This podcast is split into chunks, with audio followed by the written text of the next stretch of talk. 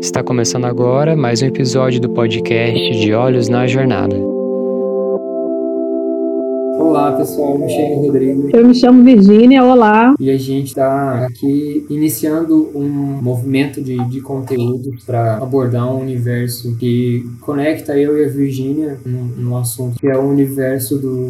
Como é que a gente descreve esse universo, Virgínia? O universo das drogas. Não, hum. brincadeira. O universo das relações que se estabelecem com álcool e outras drogas e as consequências que podem ter sobre as pessoas com elas envolvidas, direto ou indiretamente. A gente precisou dar um nome que simplificasse isso, esse nome gigante para a coisa toda, e a gente chegou à expressão real. E a nossa entrada em conteúdos nesse momento é para a gente começar a falar sobre esses vários assuntos num momento muito importante, né, Virginia? A gente está uhum, a gente está vindo de um contexto de, de pandemia de coronavírus, agora em, em março de 2020, todo mundo está em casa. Eu já estou ouvindo, Virginia, várias histórias de pessoas que estão sem acesso a, aos seus bares, e aí eu já vi vídeos de gente chutando a porta do bar porque o bar está fechado. É, em alguns casos os bares ainda estão abrindo e é um risco enorme, mas mesmo no caso das pessoas que não estão, estão tentando não ir para os bares, estão tentando ficar em casa, a gente não pode desconsiderar a dificuldade que as pessoas estão tendo com isso. Tem, ao mesmo tempo agora nesse momento, as pessoas que estão tentando ficar em casa e o quanto elas estão com dificuldade com isso, até porque ficando em casa, todos os conflitos domésticos acabam se acirrando e muitas vezes eles se relacionam com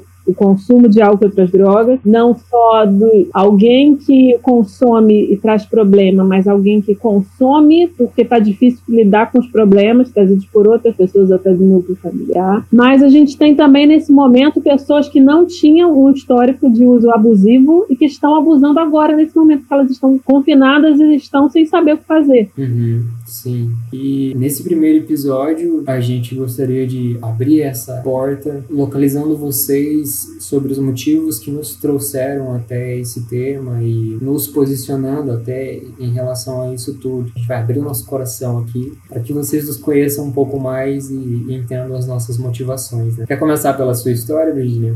Bom, a minha aproximação com a Reablo especificamente, né, que é essa proposta de oferecer conteúdo, apoio e de ser uma fonte, caso de em que alguém precise de alguma ajuda profissional. Essa aproximação se deu pelo meu histórico profissional. Sou graduada em psicologia, depois disso eu trabalho com pesquisa já há algum tempo também nessa área de álcool e outras drogas ou da relação entre o uso de álcool e outras drogas e o processo da gente se entender entender no mundo, entender o mundo e de da gente se posicionar, da gente agir no mundo. E antes de pesquisar sobre isso, eu trabalhei com isso em um CAPS-AD, no Rio de Janeiro, um Centro de Atenção Psicossocial outras drogas. É uma unidade em que as pessoas não ficam internadas, mas elas recebem cuidados diários, porque é uma unidade que aposta na necessidade de uma pessoa se sentir inserida comunitariamente. Quando você está num tempo de reclusão, fica difícil você criar laços, que às vezes é o que você está precisando, tendo necessidade de se sentir inserido, se sentir útil dentro do contexto em que você vive. Sem falar nas relações afetivas, né? Uhum, Nós sim. somos seres sociais e nesse momento de confinamento acho que isso fica bem mais gritante. Essa interação humana é importante.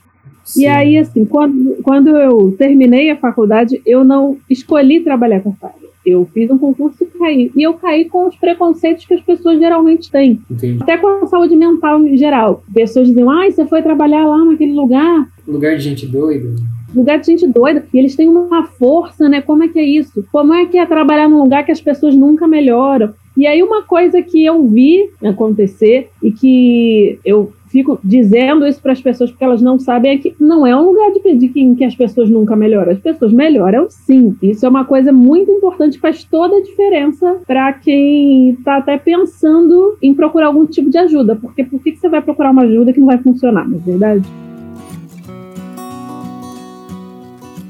Uma coisa que foi muito importante, duas coisas que também foram muito importantes, aliás, marcantes nessa experiência que carrego até hoje. Uma que muito do que a gente pensa e do que a gente propaga não ajuda, principalmente em termos de tentar ter um protocolo único ter um caminho único que funcione para todas as pessoas, uma coisa que ficou bem gritante para mim, assim, uhum. até no trabalho com grupos, que é um trabalho às vezes mais fechado em determinadas regras de funcionamento, é que eu percebi que precisava muito que esse tipo de coisa fosse voltado para as necessidades e as características de cada um. Uma atividade que seja de pintura, por exemplo, pode ser maravilhosa para alguém que gosta de pintar, mas vai ser péssima para alguém que detesta pintar. Imagino que tem a ver, né, Virginia, com a necessidade que algumas pessoas têm de terem respostas fáceis para as coisas. É, um problema difícil, é claro que as pessoas vão querer. Né? Eu também gostaria de ter uma resposta Sim. fácil, só que é algo que infelizmente não vai se resolver com as respostas fáceis. Aí por isso que não vale a pena a gente ficar perdendo tanto tempo com ela. Um ponto que foi muito importante assim dessa experiência foi entender que a separação entre eu e aquelas pessoas é ilusória. Uhum. É, isso era no Rio de Janeiro, que é de onde eu sou. Hoje eu vivo em Florianópolis, mas a gente pensa no Rio de Janeiro com samba e tal, mas também é muito circulante assim na cultura a relação com o Rock in Rio. Uhum. E uma coisa que eu percebi logo foi o quanto algumas das pessoas pessoas que até estavam em situação de rua tinham ido no Rock in Rio e assistido os mesmos shows que eu. Eu tô impressionado com isso. Então, assim, é muito da gente, não só da gente ver o quanto eu poderia pensar assim, ah, dependendo de como tivessem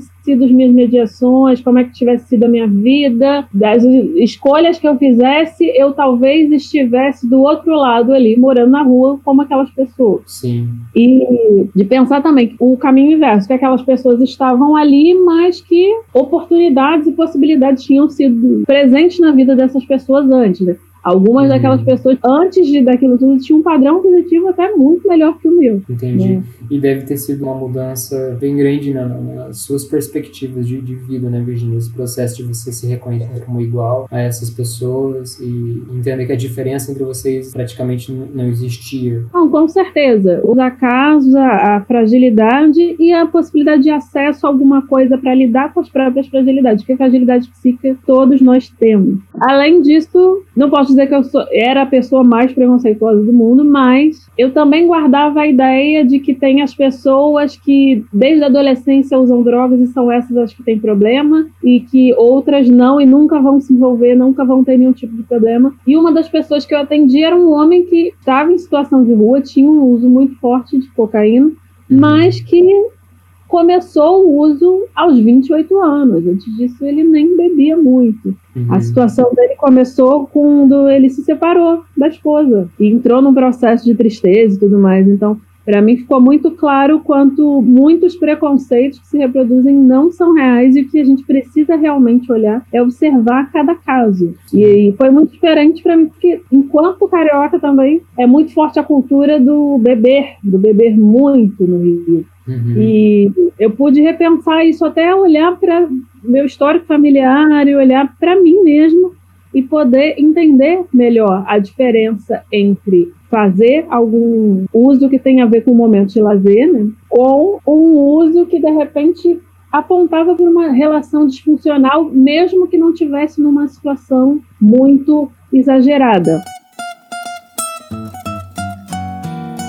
O que você quer dizer quando você fala em relação disfuncional?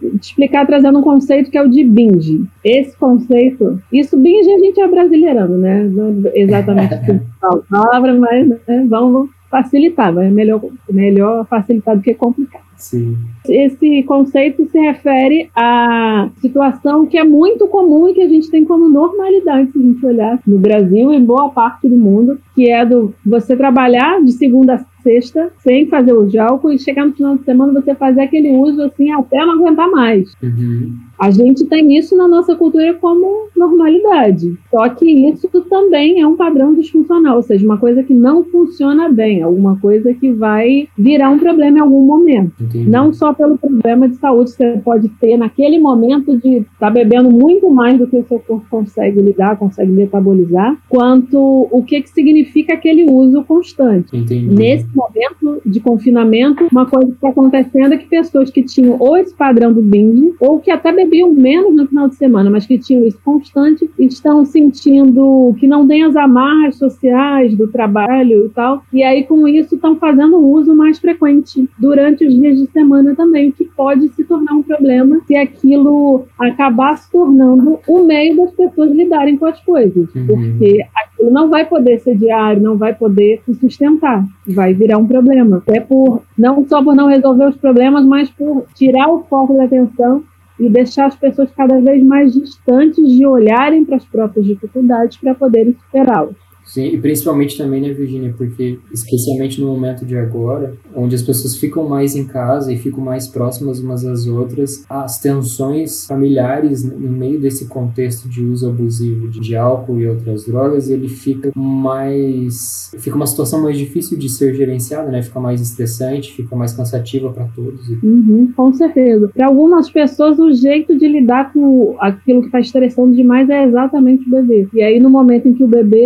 é o, problema, isso vira um efeito bola de neve que aí fica cada vez pior. Tenho ouvido também alguns casos em que isso até tem tido resultados interessantes, assim, por exemplo, uma pessoa que tinha muita, tinha um desejo, tinha uma necessidade de fazer um controle é. de uso de álcool, que aí eu tô falando de uma pessoa específica, até passou por internação, tá? Nesse momento em que ele se vê como o único cuidador de familiares idosos, ele conseguir ter essa força maior para encarar esse desafio do uhum manter essa distância que ele queria. Tipo, então, alguém precisa de mim, né? Eu sei que isso daqui é um podcast de defender que todas as pessoas não bebam, né? A nossa ideia é a gente conseguir perceber como é que está sendo a relação de consumo de cada pessoa e aí poder auxiliar ela a fazer aquilo que vai ser o mais saudável, que vai dar mais qualidade de vida, independente do que seja qualidade de vida em cada caso. Uhum, sim. Tá. Aí, Virginia, você comentou que você fez a graduação em psicologia, aí você foi concursado e começou a trabalhar no CAPS AD, mas e depois, quais foram seus, suas outras etapas? Você ficou no CAPS AD por, por quanto tempo? Como é que foi essa essa pós?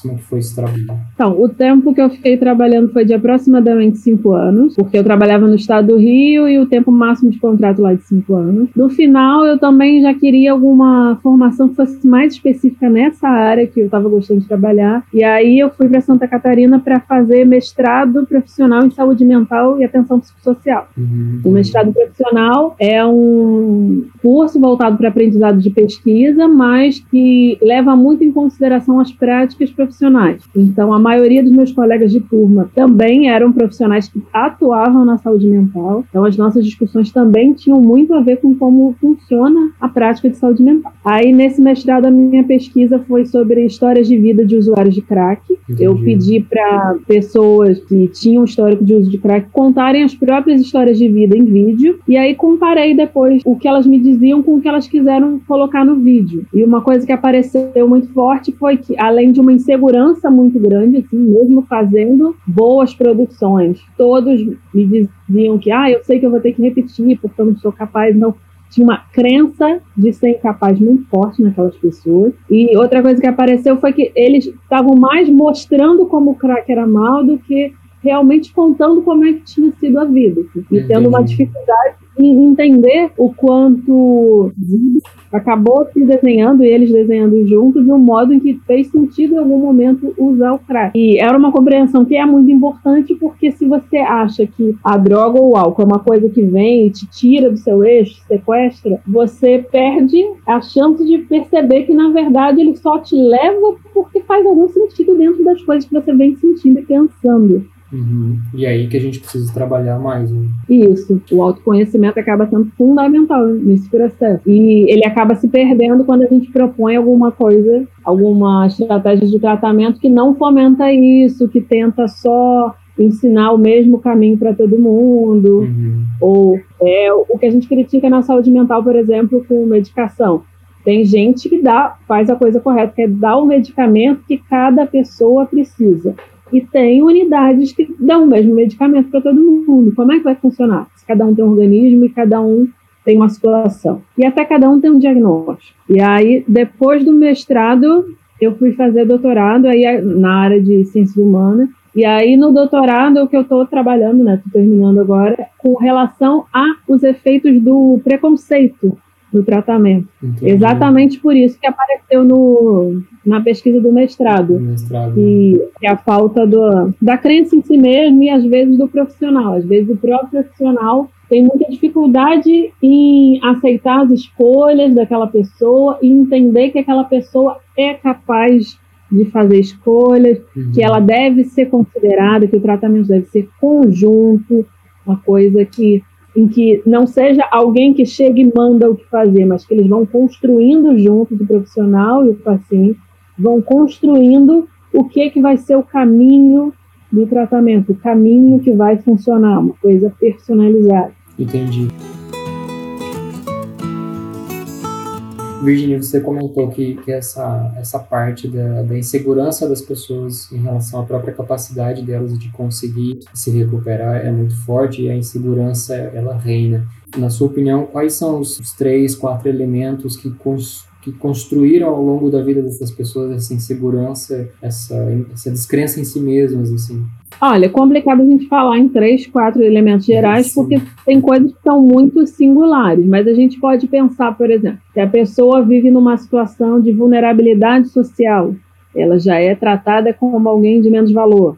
Uhum. Se a pessoa tem um histórico familiar em que ela sofreu alguma dificuldade ou algum tipo de abuso ou alguma outra coisa que faz com que ela pense que ela é alguém de menos valor se ela já está nesse processo do consumo excessivo e ela tenta buscar ajuda e são colocadas barreiras para obter essa ajuda. Então, é um, um, misto de coisas sociais e de coisas dela mesma, mas pensando o não psíquico assim no sentido de que ah tem algo errado com essa mente desde cedo, então a culpa disso é dessa pessoa. Sim. Mas pensando tudo o que para alguém se ver como um sujeito de menos valor, para alguém desenvolver baixa estima, isso é uma relação entre o que vem do mundo, e aí tanto o que vem no social, quanto o que vem no microsocial, ali as relações mais próximas com a família, com a escola. Uhum. Então, tem essa parte do micro e do macro social, mas também o modo como a pessoa vai conseguindo reagir a tudo que ela vai aprendendo, que ela vai recebendo do mundo e o que ela vai construindo como resposta para o mundo. Uhum. Um processo assim,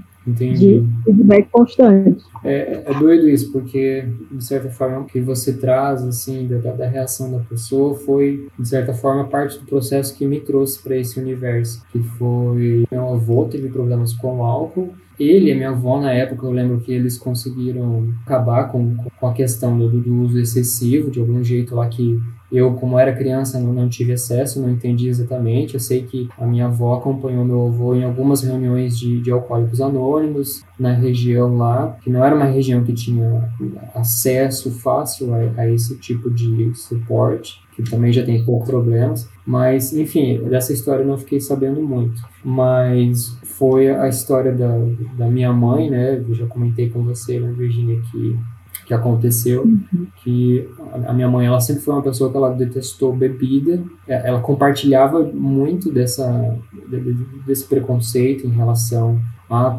a, ao abuso da substância química, talvez até por ela ter assistido todas as, as situações que aconteceram com, com o pai dela, com, com meu avô, talvez seja isso. A partir do momento que ela casou, ela vindo de uma formação mais tradicional, do tipo, a família é o o núcleo da minha existência, do meu existir, está na minha relação com meu marido, com meus filhos e tal. Quando ela foi traída pelo, pelo meu pai, ela não conseguiu administrar os sentimentos envolvidos em torno disso e, e inicialmente a, o álcool serviu para que ela não pensasse no que tinha acontecido com ela na, na, na, perda, não, não pensasse no rancor e raiva, eram sentimentos que ela não conseguia administrar com muita facilidade é, na vida dela, principalmente nessa, nessa relação ali do, do, casamento. Aí, enfim, depois disso, depois que ela começou a usar colocar o álcool como resposta a esses sentimentos ali da quebra do casamento. Aí foram longos 10 anos de, de situações às vezes mais críticas, às vezes menos críticas, mas principalmente de uma completa incapacidade nossa, dos filhos e da, do restante da família, de entender como trabalhar essa situação.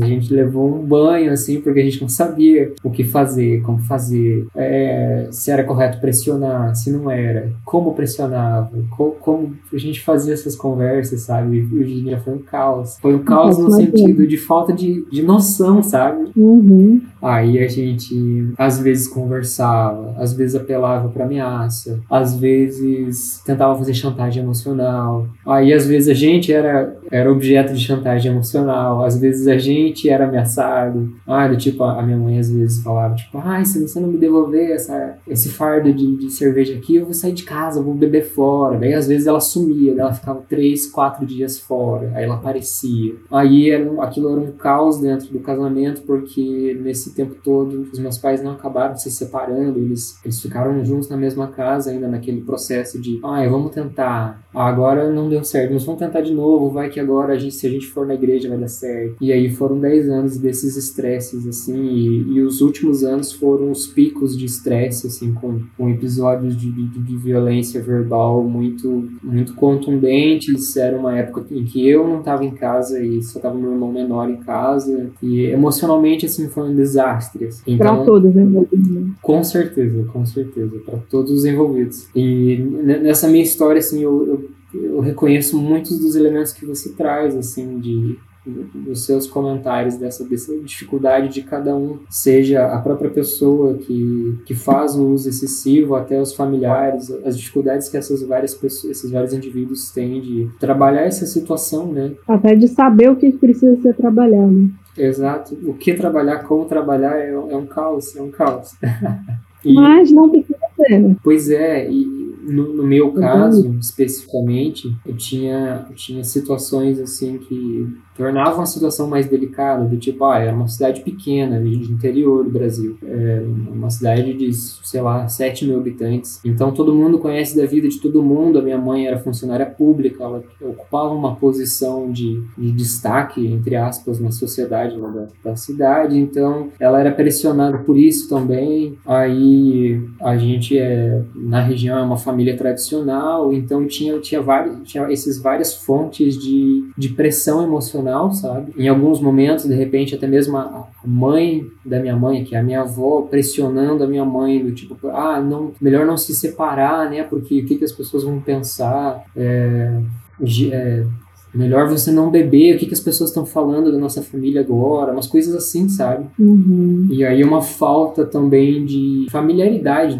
das ferramentas de apoio, do tipo, ah, na minha cidade não, não tem A, e o A não é nem a melhor estrutura para dar conta dessa complexidade toda. Mas também não existe é, apoio psicológico gratuito pelo SUS, e como eu te falei, né, dessa situação da minha família ocupar umas, um espaço. Ah, isso é uma classe média do município, assim, já não era nem tradicional que a gente procurasse o SUS para resolver as, as, nossas coisas, só algumas situações específicas. Então era tudo isso. Aí a gente precisava se deslocar para uma cidade do lado da nossa, que fica 30 quilômetros mais ou menos, 24 quilômetros, para conseguir ter acesso a essas coisas, mas aí a gente não tinha força de vontade suficiente ou conhecimento suficiente para saber como trabalhar emocionalmente com a, a, com a minha mãe para que ela desse o braço a torcer entendesse que a sirene de alerta já estava tocando há muito tempo para que ela procurasse ajuda. Eu imagino que você deve ter uma aula para me dar em relação a essas coisas e que, nossa, foi caótico assim. Acho que mais importante do que te dar uma aula é te dar ouvido nesse momento também, né? Agora, quando eu falei que não precisa ser, porque eu pensei nessa, nisso que você conseguiu pensar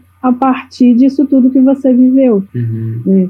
mesmo com toda a dificuldade, até pelo que acabou acontecendo, como é que acabou sendo desenrolada a história, mas você conseguiu pensar no quanto seria bom que outras pessoas pudessem estar mais amparadas. Aí, de repente, por esse seu o primeiro momento em que a gente está falando seria interessante você contar um pouco mais da ideia que você teve também. Ah, então, é que olhando para essa jornada de caos, é, é, inevitável o raciocínio de que muitas outras pessoas passam por, por essa mesma jornada de caos que eu passei, entendeu? Comecei a pesquisar algumas coisas na internet para saber se existia algo nesse sentido. Acabei vendo que não tinha muito aqui no Brasil. O que existe, assim, são algumas coisas bem pontuais e existe muita informação informação desencontrada, muita informação assim que não faz nenhum sentido. Aí eu comecei a pensar nesse raciocínio de ah, como é que eu consigo construir uma organização aqui que no mínimo gere informação para ajudar as pessoas nesse processo e em nenhum momento eu, eu tinha imaginado assim que começaria um, um processo com uma entrega tão completa como a gente vem trabalhando para fazer agora. Assim. Mas uhum. foi, foi a partir desse ponto de vista, sabe? Que eu passei, mas pessoas provavelmente passam e vão passar. Uhum. Como é que eu consigo Pode organizar ser muita isso? coisa legal, muito profissional legal, mas cadê a informação na internet para as pessoas que não sabem, que vão entrar nesse universo, vão começar a procurar? É, e, e, e mais né? importante do que cadê a informação é cadê a informação organizada, sabe? Uhum. Porque o excesso de informação e a informação jogada é pior do que a ausência de informação às vezes. É, isso é bem o que a gente está vivendo hoje em dia, né? Exato. Exatamente. Essa é a marca do, do, momento atual. Tipo, quais são as fontes de informações confiáveis? É, como é que eu faço para consumir essa informação dentro da minha jornada, do meu contexto de mudança, porque não adianta a gente fazer um manual de como ter uma vida equilibrada, apesar do álcool, apesar do abuso de outras drogas, se essas, esse manual não respeitar a jornada de cada um, né? Uhum, é claro. Que esse é o ponto-chave, assim, esse é o planejamento que a gente precisa fazer. Mas eu acho que a, as as histórias que a gente traz aqui elas servem para muitas pessoas que passarão por, por esse conteúdo e, e espero que a gente continue trabalhando para organizar esse conhecimento, né, Virgínia, para distribuir uhum, um pouco mais de equilíbrio para as pessoas. E, Virgínia, a gente está nesse momento de de ansiosidade, de não sabermos exatamente como será o futuro, tanto em relação a, ao coronavírus, que é a pauta do momento, quanto em relação a, a, esses receios que a dependência química traz, que o abuso de, de álcool e outras drogas traz. Qual conselho você deixa, qual sugestão você dá para que as pessoas entrem nessa jornada com a gente e, e entrem mais é, seguras desse caminho? Olha, acho que nesse momento até estão aparecendo muitas coisas, muitas alternativas que não existiam. Não só o que a gente está propondo aqui, o podcast e a própria Reable como um todo, mas acho que esse é um momento de autoconhecimento, mas é de autoconhecimento em que você consiga olhar para o que está vindo, o que está aparecendo e não se deixar simplesmente surfar aquela onda. Eu lembro, tem um filme que se chama Deus da Carnificina,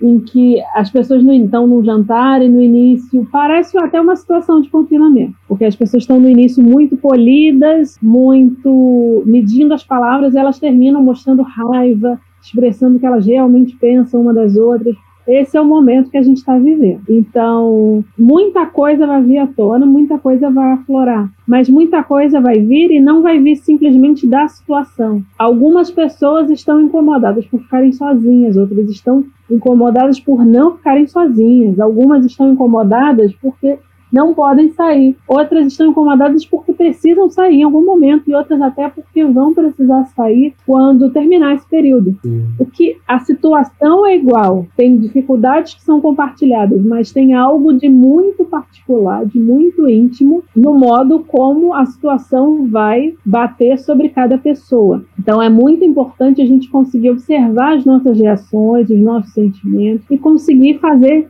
esse movimento de pensar, olha, você eu acho que tal pessoa me ofendeu. Será que ela foi ofensiva ou será que eu estou incomodado com alguma outra coisa e isso que ela falou foi exatamente? A gente pode comparar com a situação de uma pessoa que tomou uma vacina. A gente, se a gente sai, a gente tomou vacina, a gente sai às vezes, vem alguém e bate exatamente naquele braço vacinado. Dói muito. Mas aquela pessoa não, às vezes só esbarrou, ela nem bateu e ela também não tinha como, como adivinhar que aquele braço estava machucado. Então, esse movimento de perceber que machucados a gente já tem, que dificuldades a gente já tem, é fundamental para a gente conseguir passar bem por esse período. E se a gente acha que alguém foi lá e machucou de propósito, a gente vai reagir e aí vai ficar insustentável a convivência se a gente começar a reagir a tudo. Claro que pensando nessa situação, a gente fazendo nessa analogia, né, é diferente uma pessoa passar e esbarrar em você e uma pessoa sair por aí empurrando todo mundo. Né? Então tem limites também, tem coisas que a gente não pode aceitar, mas acho que é fundamental ter esse autoconhecimento.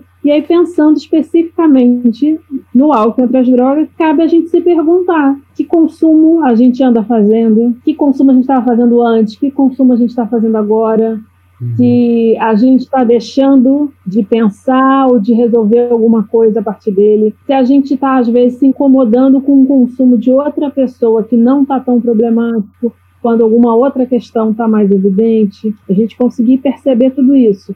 Olhar não só para os familiares que estão juntos, mas para a gente mesmo, conseguir entender que lugar isso está tendo, né? Uhum. Porque uma coisa é aquilo ser algo que tem na sua vida, existe na sua vida. Outra coisa é ser o seu meio principal de lidar com o mundo, de se colocar no mundo. E como dica prática, eu acho que tem uma outra que aí é assunto de outro podcast que acho que vai ajudar bastante, que é sobre respiração. E aí aproveito já para convidar as pessoas para ouvirem próximo. Sim, com certeza, com certeza. Que vazou o cachorro aqui.